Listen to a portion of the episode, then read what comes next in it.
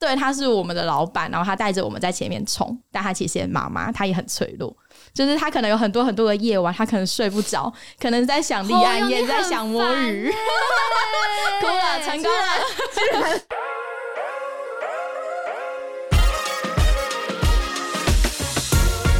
Hello，欢迎收听妈妈的明星花露水，我是主持人 Mimo，也是露水的共同创办人。大家好，我是一方，是这个节目的 podcast 制作人。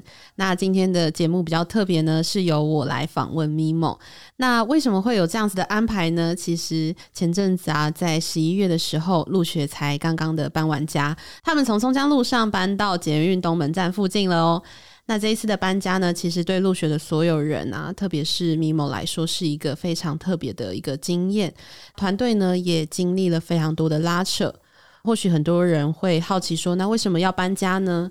那今天这集呢，我们就要来分享立案。这个过程当中的各种鬼故事，那相信 Mimo 有非常多话想要跟听众朋友们分享。那我们就请 Mimo 分享这段时间的一个心路历程。那我们欢迎 Mimo，耶！我今天终于不是主持人了。对，那我们今天有一个陪聊小伙伴子瑜，欢迎子瑜，我是子瑜。我刚刚在想说，特别对 Mimo 来说是非常特别经验。我想说，就是太特别，非常特别到有点痛苦的经验。这一路上。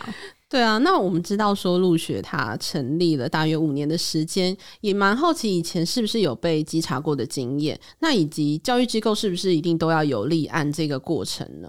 因为一方刚刚其实有提到说教育局来关切，其实落地一点说，就是我们有被检举，嗯，然后呢就有人来稽查。其实我相信同业应该今年。都收到非常多这样子的流程，就是呃，应该是在二零二二的年底的时候开始，教育局就是开始去锁定像我们一样的亲子共学教室，因为以前对于亲子共学的规范比较模糊，然后其实也。不真的隶属于教育局去管，因为我们其实，在成立第一年，在差不多五年前第一年的时候，教育局就有来关切过。然后那时候还有什么教育局啊、文化局啊、社会局都有来过，因为他们就是无法定义哪一个机关应该管我们，所以这件事情就不了了之。那我们其实也没有在躲说啊，我们不立案等等，而是就真的在法规上面没有把我们明确的。归属在补习班，就是我们得去立案补习班，所以我们这件事情就啊没有把它视为一个非常呃需要去完成的事情。那直到今年初开始有这个检举稽查之后，我们才知道说哦，原来四年前这些事情都不算数了，我们现在得要去走这个正式的立案的管道，我们才能继续的营业下去。那因为入学的家长已经非常的多了，然后大家也很希望可以持续让孩子来这边，所以我们就开始去思考说，呃，我们是不是应该要去呃正式的去立案，然后给孩子给家长一个交代。那也就因此而开始去研究到底怎么立案。不研究还好，一研究发现，天呐，是很难很难的事情诶。所以各位爸爸妈妈们，就是你们在选择，就是呃，要带让孩子去哪一间教育机构的时候，如果他有立案的话，你们真的要给他鼓鼓掌，因为他真的很困难，就是从消防到呃建筑等等的安全性，然后这个空间多大，可以开多少人的班，这件事情其实都有一个非常严格规定。那子瑜你就是在当就是店长的过程当中，会有遇到稽查员的经验吗？有，我遇过蛮多次的。但是我觉得前面几次比较像是那种机关的定期访查，他们可能会来关心一下我们最近怎么样啊，然后我们会如实的陈述，然后也会配合，就是需要提供稽查资料等等的这样。但确实就是在年初的那一次，就是我们被告知必须要办理立案。才能继续营业这件事情。那那我们团队就开始着手去了解立案的细节啊，以及一些条件。然后就是那时候开始我们的漫漫长路。嗯，就很就很辛苦，因为呃，我们原本在二点零就上一间旧教室的时候，我们也去了解说，那我们那间教室能不能立案？但是就是因为他们的法规一直在更新。然后发现那间居然不能立案的时候，我们真的是晴天霹雳，因为我们合约还还租约还在，然后我们也很想给家长一个安心的环境，所以我们是认真有把那间就是送去问能不能立案，结果就没有通过。然后我就想说，那接下来要怎么办？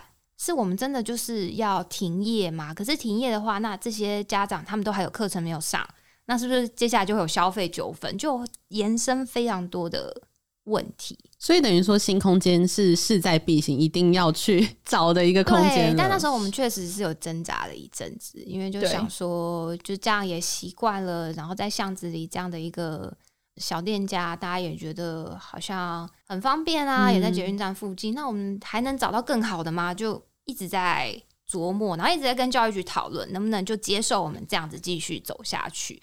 但就是一直被打墙，甚至也有被。就是勒令说你真的要赶快停，所以当时当时压力是蛮大的。那因为刚刚有提到说你们是在二零二三年的一月左右，就是开始被稽查，就是要开始解决这个问题嘛。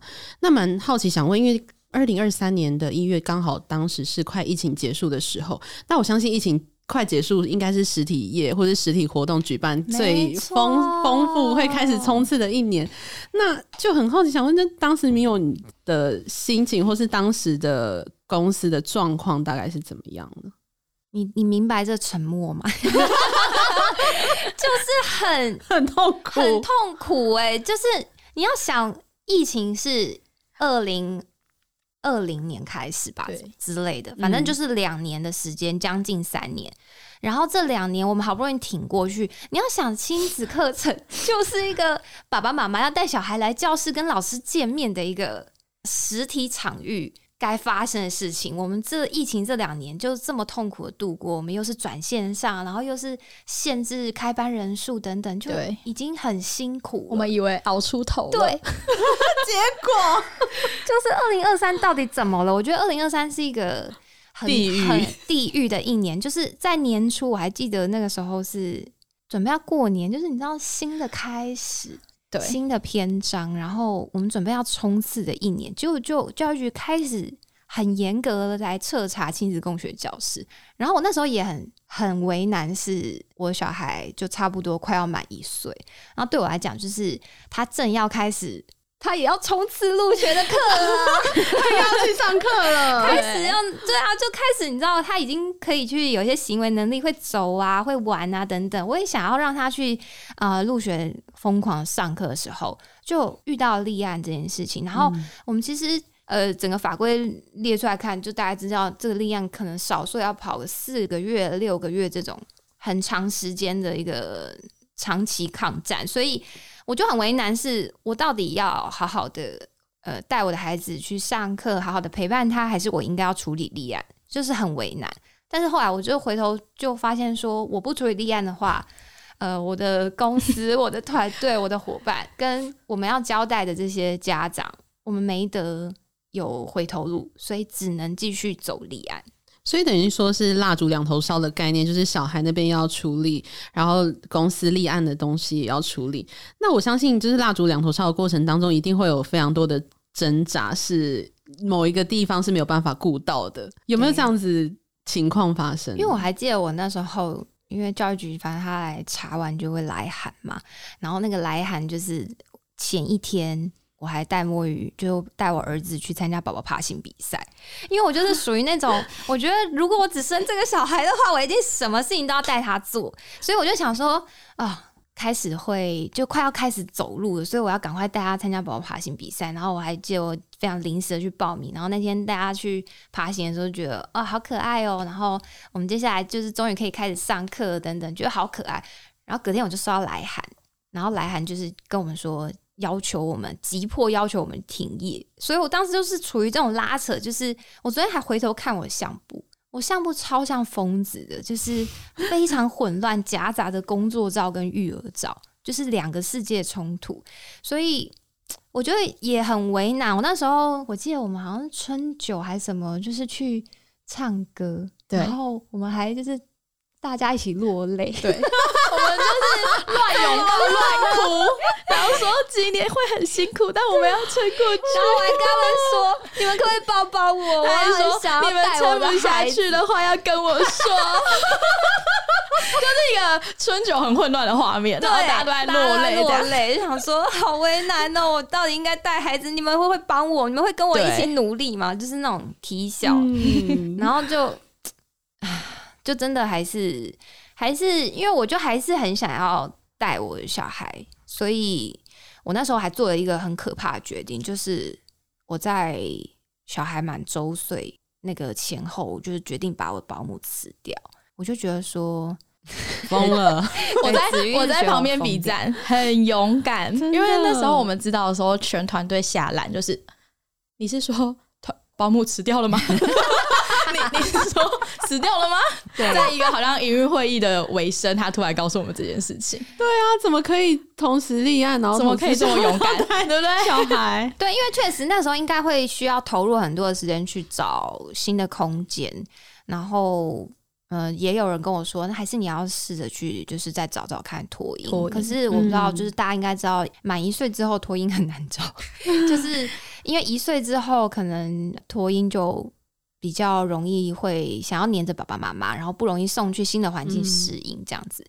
但我觉得我那时候，我觉得我是疯了，就是我可能就觉得说，我今年就是想要好好的带着孩子，然后跟我一起工作，然后我可以呃让我孩子去上课之余，我可以看看说哦什么样子的课程跟入学的方向是对孩子可以更好的。我就是很想要冲刺这一年，结果就遇到了我们非但不能营业，还要换场所的这个抉择点。嗯，我觉得有点像是你以前就是可能在刚创立入学的那一刻起，就很想要做这件事情，所以你当时可能毅然决然的做这样的决定，应该也是跟你当时创立的一个初衷有关。因为我就想说，我明明做入学是想要，呃，当然我也觉得能够带给很多家庭这样子的资源很棒。可是我自己的孩子，你知道，我熬到了第三年、第四年才生小孩。嗯，我当然很希望说，入学是一个成熟的状态，可以带着他上课，然后我们可以用妈妈的身份去，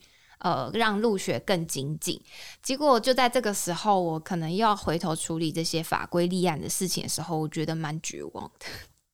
崩溃。对啊，然后因为我跟我先生就是今年其实都我觉得都蛮辛苦的，因为不管是实体业或者是网络上面的行业，我觉得在疫情过后，大家都有一个重新调整的节奏，然后业态也都不太一样，市场的变化度是高的。所以我觉得，我那时候决定辞掉保姆的时候，也连带会影响我先生他的一些工作上的安排。我们确实那个时候争吵非常多，就是已经吵到会家庭失和的地步，吵到我就是真的有带着我的小孩离家出走的地步。哦天哪！而且我是带着他回我娘家，就回南部，然后但我同时还要处理很多就是立案的事情。然后我记得我带回去的那阵子，我也不知道，我觉得我 我的同事一直在接受我这些非常突然的决定，然后他们其实应该也蛮炸的。我觉得印象很深刻的是，我们快要搬家之前的一个周末，然后咪某就突然在一个快要下班前的午后呢，他传了一个讯息给我，问我说他可以回南部一趟吗？然后我想说。你要回 南部为什么 Why？对，为什么要跟我说？然后他就说，因为他知道要搬家了，然后他也知道会很忙碌。他其实原本是没有要计划要回去的，然后摸鱼已经送回去给他妈妈照顾了，这样。但是他真的太想太想摸鱼了，他好想好想回去。然后我那一刻就想说：天哪，就是干嘛拆散这对母子啊？这样子，然后就你赶快回去吧，这个周末没事，你赶快回去。然后就那种，我就觉得我没有小孩，但是我就突然觉得，就是一个妈妈这么这么思念自己的孩子，然后她就是想看孩子一面，还要问员工说：我可以，我可以回去南部一趟吗？我想说。那是什么煎熬的心情啊！然后有一次还是进办公室，然后突然跟我说：“你知道我这阵子是不敢视讯的吗？”然后我想说啊，这个话题开的这么突然，是不是？然后他就跟我说，因为他只要一看到摸鱼，一跟他视讯，他就会落泪。OK，他现在哭了，就是 对。然后我就想说，就那一刻，你就会觉得，对，他是我们的老板，然后他带着我们在前面冲，但他其实也妈妈，他也很脆弱。就是他可能有很多很多的夜晚，他可能睡不着，可能在想立案，哦也在想摸鱼，哭 了，成功了。而且我刚刚还刻意不看你要讲什么，我想说，我最好会哭啦，因为这一段就是我印象很深刻。我想说，为什么要突然传讯息问我他可不可以回去？因为他应该很纠结，也很挣扎，因为他一定会觉得说，最后一周了，他一定要跟团队一起冲刺，他怎么可以好像就是我我觉得我前情提要一下，是因为那个时候实在太混乱了。因为我本来一开始有坚持想说，我就是来回跑，然后我就让小孩在放在我我妈妈那边，然后因为他如果跟着我会很辛苦，他难道要我背着，然后我们去找房子看房子，就对我，因为我就是那半年我都在看房子，对然后最后我真的是没办法，我就只好把它放回我妈那里，然后我就开始我通勤的人生。但是有几度我实在觉得说，现在回去我隔两天又要忙了，所以我就没有回去。然后就有一阵子我真的是没有见到他，可是我。我其实他出生以后，我真的很少跟他长时间分开，所以我就很想他。然后那个想的程度是，我在台北，我就是失魂落魄，因为想说，我到底现在有没有小孩、啊？我有点忘记了。单单身，对，因为因为就是做入学，这是我生活中很大重心。然后会有入学，就是因为我的小孩嘛。然后现在我的小孩不在我身边了，我就在想说，我很常在半夜想说，我到底在干嘛？我现在做这件事情是对的吗？我还要继续做下去吗？那我我现在做这件事情，结果我小孩不在我身边，然后我实在太想他，我就只好就是跟他们说我想要回去南部一趟这样。对，他还跟我们请假的感觉，他就说：“我可以回去一趟吗？”这样对，就是很很难啦。我觉得真的是奉劝大家，生小孩的同时不要创业开公司。好了，我们会来问一下，因为你刚刚是有说到说这一半年就是都在看房子，就对是看很多很多的空间，看有没有办法成为入学的新对，我的副业是房仲，现在已经很有经验了。对，有很有经验。可是因为我我们也知道说看房子是一个非常辛苦的过程，就是你在找房子的过程当中，你大概看了几间，然后这几间可能大概都发生了什么事情？我我觉得就这样讲好，这半年应该看了有几十间，二三四十间，然后我的手机的联络资讯突然防重全部都 一整排都是防重的那种程度，就是我那时候的状态是，因为我们得要找一个可以合规立案的空间，这个空间的条件很困难，就是它包含从建材到消防，整栋大楼都要被检查。嗯，所以这件事情的困难度，我也是开始找找了才知道。然后那时候其实，呃，我觉得我今天可能可以分享个三四间，但实际上我看的数量可能有个几十间。对，嗯然后昨天还在回头看相簿，我就想说看一下我到底都看了哪几间，发现说天哪，真的超多鬼故事的欸，就是那过程当中有因为风水也好。或是有那种突然抬价被人家租走也好，就是很多很多。你还记得第一间吗？第一间民权西路，记得对我记得那时候应该是二三月的事情，然后。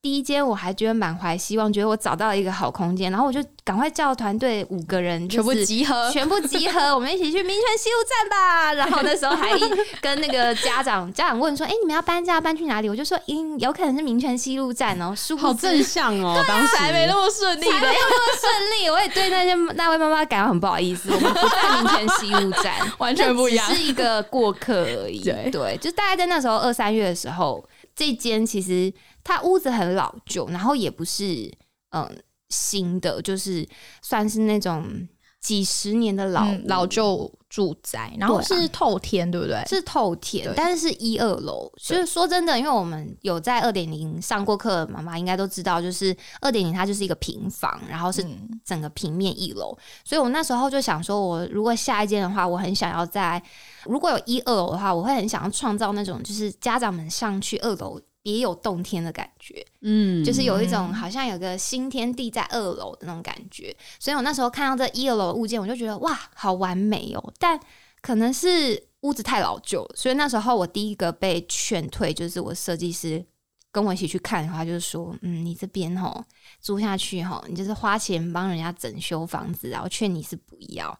然后，但我那时候带团队去，然后团队人还煞有其事在那个 屋子前面就这样子一直揣摩说，嗯，这对间以后这边可以干嘛？那边这样子进去，家长东西放这边，然后这边引导上楼之类的，就好像 好像会有决两定要间搬过来了一样。对对对对对，但后来就我觉得最大原因是当当铺它旁边有一个超大的写的一个超大的档，档 然后还有什么？你讲。我们那一间的二楼有一个夹层，它有个神奇的盖子，你把那个盖子打开，会通到当铺哦。当铺的人可以走过来，酷。然后那时候，哎，是房东太太还是什么，就跟我们说，没事没事，他们平常不会爬过来，平常会上来。我想说，如果会上来，也太可怕了吧？就是上课上一上，突然会有人就爬上来，他真的是爬上来，就是太神奇了。后来就就没有，反正就被劝退。然后那时候前面找了几间，就一直都找不到适合的嘛。我们真的还不知道，那时候只是刚开始而已。从原本满怀希望，到后来觉得压力越来越大，因为你要知道这件事情，就是你什么时候找到，你就要往后推至少三个月的立案时间，所以就压力。我不知道大家有没有找过房子，就是当你有一个时间压力的时候，你其实是没有办法享受那个过程，你也没有办法建构你想要的一切，你就会觉得压力好大，就是我要赶快决定，但这间好吗？会不会有什么问题？对，那个过程其实是压力蛮大的。那刚刚是讲这是老房子，你们有找比较有装潢过的房子吗？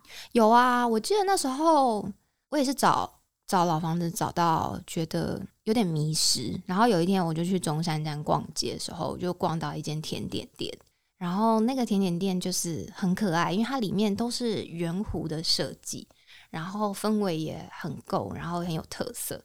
我进去的时候我就在想说，对啊，这才是一间店。就是哦，我不是说老房子不好，而是说澄清一下，对，应该是说这间店注入了他的想要带给消费者的那种理想，跟他想要带给消费者氛围，他们想要的氛围，然后里面有他们。特别有的特色，或是只有这个品牌专属的，我就觉得哇，这个其实很重要哎。对我们这实体空间业来说，其实有没有一个灵魂跟想法在空间里，是很消费者会很直接感受到。所以我又再重新聚焦，但这个时候又发生一个很奇妙的 moment，就是我找到了一间现成就可以立刻立案开业的教室。然后一样也是集合，我们就一起去集合了。然后一样跟第一间一样，就是嗯，那这边就是可以怎么样怎么样，而且很赞呐！你记不记得那间二楼很漂亮，就很漂亮，因为它原本就是一个健身教室，对。然后它的格局它已经帮我们做好了，嗯，然后不用再隔了，不用再隔，然后里面有镜子，也有所有的休息，然后采光也很好，我记得。对，然后里面的装潢本身就非常漂亮，对。但是你说它是不是我我们原本入学氛围？绝对不是。不是。可是我那时候就又迷失了，我就是还是改成这个风格。对，我就说，哎，好像可以哦，这样也不错啊。对啊，这么美的风格，好像比我原本想想象的还好，这样子。然后就开始去，就是去走选嘛，想说，好吧。就这间吧，而且可以立刻立案呢，所以我们就跟房东见了好几次面，然后甚至什么股东都来看啊，设计师也觉得说，哦不错哦，好像不用调整太多。然后就在我们最后要准备成交的那天早上，我还记得就是房仲就打给我说被租走了。天呐，就被租走了。然后我就说，怎么可能？我跟房东见了两次面呢。房东太太很喜欢我们呢。你记不记得你们那时候还是被派去跟他聊天？我们很有礼貌的去跟房东太太聊天的。对啊，然后我要讲那天晚上啊，就被租走，是我早上知道的。然后我一整天都没事，然后晚上我就躺在床上，然后我小孩睡着了，我就突然在床上爆哭。就那个后坐力就是来了来了，因为我一整天我可能还要顾小孩，然后你知道从一个满怀希望，就是觉得说好入学好像可以很快的衔接到下一个阶段的那个希望感，突然落空没了，一切又归零。然后那时候大概找了两个月吧，所以你就我就突然在床上，然后就想说算了，收一收好了。原来差点失业，就。爆哭，然后我我老公进房间看到就是说你还好吗？我说我真的很不好，我真的很不好。你不要跟我讲话，我真的很不好。我就觉得那是我第一次想放弃，嗯，对，因为觉得说啊，可能那时候又没雨季吧，常常特别忧郁。我觉得是因为他除了承受他原本也会接受到失望，也还有。团队也会带给他一些，因为我们也是满心期待的去看看完，觉得对啊，就是这里了，甚至都已经想好可能那个空间会怎么运作等等的。那我们可能也会接收到 Mimo 就跟我们说，哦，那间没有了，这样要重新来过。然后我们也是，我们也其实也会很这样，然后他可能也会接收到我们这样子的情绪。对啦，嗯，我觉得应该有这个加成上去的感觉。但真的说真的，我觉得现在回头看，你就会觉得其实。都没有那么合适。比如说那时候看到的是二楼嘛，那你就会想说，二楼家长们要怎么带着推着娃娃车上去二楼啊？那会不会在电梯就塞车啊？等等，就还是有很多。其实，呃，我觉得回过头来说，就是每一次的满怀希望，然后落空这个过程，虽然很痛苦，可是它就是重新的帮你再筛选跟聚焦一次。因为我们说真的，其实立案要符合条件，又要符合我们心中理想样子，它其实几乎是大海捞针，你觉得它没有方向，然后连你应该要要不要在捷运附近，应该要在郊区或市区，都没有人告诉你答案。所以这件事情其实是一个筛选的过程，只是有点痛苦而已。所以就筛选筛选到那个时期开始，我们就会去想，就你刚刚问的，我们是不是要往新的？呃，大楼，然后是空屋的状态去设计，所以我就开始往这个方向去走。